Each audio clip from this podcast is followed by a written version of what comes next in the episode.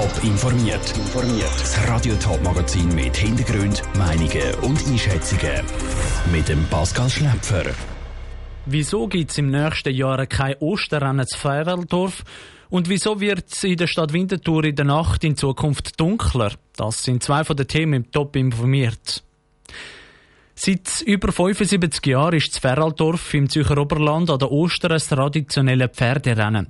Die Osterrennen locken immer bis zu 12.000 Leute an. Ein Fest, das die ganze Region zusammenbringt also. Wieso aber das Rennen vom nächsten Jahr abgesagt ist, das weiss Jonas Mielsch. Es war ein Schock für den Urs Schenkel, den OK-Präsident der Osterrennen zu Feraldorf. Ein Teil der Pferderennbahn ist umgepflügt worden und somit der Traum vom Osterrennen im nächsten Jahr platzt. Der umgepflügte Teil der Pferderennbahn ist im Besitz vom Bauer Hans-Peter Bachhofen und er braucht da jetzt für seinen Ackerbau. Darum hat er ohne Fahrwarnung die Rennbahn umgepflügt. Das hätte er können, weil es keinen schriftlichen Vertrag gibt, sagt Urs Schenkel. Der Bachhof hat nie einen Vertrag machen mit uns. Das haben wir x-mal probiert, er hat das nie wollen. Es hat so ein Gewohnheitsrecht gegeben, dass er einfach einmalig, also jedes Jahr 1000 Franken bekommen hat. Einmal sogar ein bisschen mehr, weil er besondere Aufwendungen hatte. So hätte der Bauer eine fürstliche Entlöhnung bekommen und so mehr bekommen als durch den Ackerbau, meinte Urs Schenkel. Der Bauer selber sieht das anders. Er sei aufs Feld angewiesen, meinte Hans-Peter Bachhofen. Also fürstlich entlöhnt, ich habe die Entschädigung gefordert, muss ich einmal so sagen. Und Geld ist auch nicht immer alles, das muss man auch sagen. Und mit der Entschädigung, die ich bekomme, wird niemand reich auf dieser Welt. Also das ist nicht so ein grosser Betrag. Darum gibt es im nächsten Jahr definitiv kein Osterrennen zu Feraldorf. Für die Zukunft will die Gemeinde Feraldorf aber Lösungen finden, meinte Vizepräsident Fritz Schmid. Ich denke, es wäre sehr sinnvoll, dass man miteinander am Tisch sitzt und äh, Lösungen sucht und auch probiert äh, zu finden. Äh, weil, wie gesagt, ich würde es sehr bedauern und es wäre ein herber Verlust für die Gemeinde Veraltorf wie auch für äh, die ganze Region, wenn die Osterrennen nicht mehr könnten stattfinden könnten. Der Fritz Schmid von der Gemeinde Feraldorf im Beitrag von Jonas Mielsch. Die Gemeinde überlegt sich jetzt, ob sie ein anderes Stück Feld am Herr Bachhofen, einem Bauer, könnte zur Verfügung stellen, sodass der Rennbahn für das Jahr 2023 sicher frei ist. In der ehemaligen Zwangsarbeitsanstalt gemündet Niedertiefe im Kanton Appenzell-Ausserrhoden ist Schlimmes passiert. Bis ins Jahr 1981 sind über 1200 Personen gegen ihren Willen festgehalten worden. Unter den Folgen vom Freiheitsentzug leiden die Betroffenen. Viele von ihnen verdinken oft noch das Leben lang. Der Kanton Appenzell Ausserrhoden hat das dunkle Kapitel von der Anstalt Gmünden in einer Studie aufgearbeitet. Jan Isler. Bis in die 80er Jahre hat der Kanton Erwachsene, aber auch Jugendliche und Kinder gegen ihren Willen in Anstalten gesperrt. Und das ohne gegen das Gesetz verstoßen zu haben. Das Unrecht beleuchtet die neue Studie vom Kanton Appenzell-Ausserrhoden. Die Erkenntnisse aus der Studie helfen, die Geschichte aufzuarbeiten, sagt der Landermann Dölf Biasotto. Die heutige Sicht von dieser Problematik sagt uns, dass die Praxis von dort mal unhaltbar war. Sie hat aber dort mal eben einen breiten gesellschaftlichen Konsens gehabt und es ist, deutsch gesagt, ja, normal gesehen, wie man die Massnahmen vollzogen hat. Geholfen bei der Studie hat am Kanton auch die unabhängige Expertenkommission vom Bund, wo aufs gleiche Ergebnis gekommen ist. Seit sechs Jahren forscht sie in der Schweizer Geschichte. Schon während dem Verlauf der Studie ist es zu Besserungen im Vollzug gekommen. Darum soll sie auch einen längerfristigen Nutzen haben.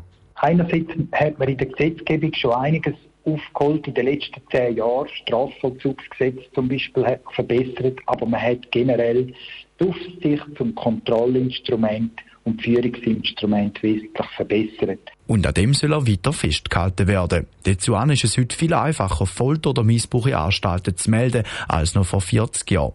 Die Erkenntnisse aus der Studie sind auch für den Appenzeller Regierungsrat wichtig, so der Landermann Dölf Biasotto. Für den Regierungsrat ist es wichtig, dass man immer wieder genau heranschaut und herlässt und unsere Abläufe, Prozesse und Kontrollen immer wieder kritisch hinterfragt und überprüft. Gerade eben auch mit Blick auf solche fürsorgerische oder administrative Massnahmen. Momentan läuft noch ein anderes nationales Forschungsprogramm zu dem Thema. Unter dem Namen Fürsorge und Zwang, Geschichte, Gegenwart, Zukunft werden schweizweit solche Fälle von Zwangseinweisungen auf nationaler Ebene genauer unter die Lupe genommen. Der Beitrag von Jan Isler. Von außen erinnert nicht mehr viel an die dunkle Vergangenheit vom Gmünden. Das Gmünden ist heute ein Gefängnis, eins von zwei im Kanton Appenzell-Ausserrhoden, mit 62 Insassen. Es wird immer früher dunkel und damit stellt sich die Strassenbeleuchtung auch früher an. Äh, so eine Strassenbeleuchtung braucht aber sehr viel Strom. Dass die Stadt Winterthur ihre Klimaziele erreichen kann und zum Stromsparen wird die Beleuchtung jetzt abgeschraubt. Nora Züst hat darüber mit dem Winterthur Stadtrat Stefan Fritschi geredet. Als erstes hat sie gefragt, wie die Lichtemissionen sollen verringert werden. Der Stadtrat hat beschlossen, dass er per sofort in der Nacht die öffentliche Beleuchtung länger auf reduzierter Stufe brennen lässt. Das heißt, dass man in der Nacht eine Stunde länger entweder dimmt oder bei den Lampen, wo das noch nicht geht, dass man dort äh, jede zweite Lampe ausschaltet und zwar eine Stunde länger, als wir es bis jetzt gemacht haben. Was bringt das für Vorteile, wenn die Beleuchtung weniger lang an ist? Dann hoffen wir natürlich, dass Sicherheitsgefühl für äh, all die auf der Straße unterwegs sind, gleich noch gleich groß ist, aber dass es äh, weniger Lichtemissionen wird geben. Das heißt, es wird für die Natur weniger unnötige Lichtemissionen geben und, was natürlich nicht zu unterschätzen ist, man kann auch Energie sparen. Wir sparen so etwa 165.000 Kilowattstunden jährlich. Das ist etwa der Jahresverbrauch von 40 durchschnittlichen Privathaushalte. Und was machen Sie, dass sich die Wintertourer in der Nacht weiterhin sicher fühlen auf der Straße?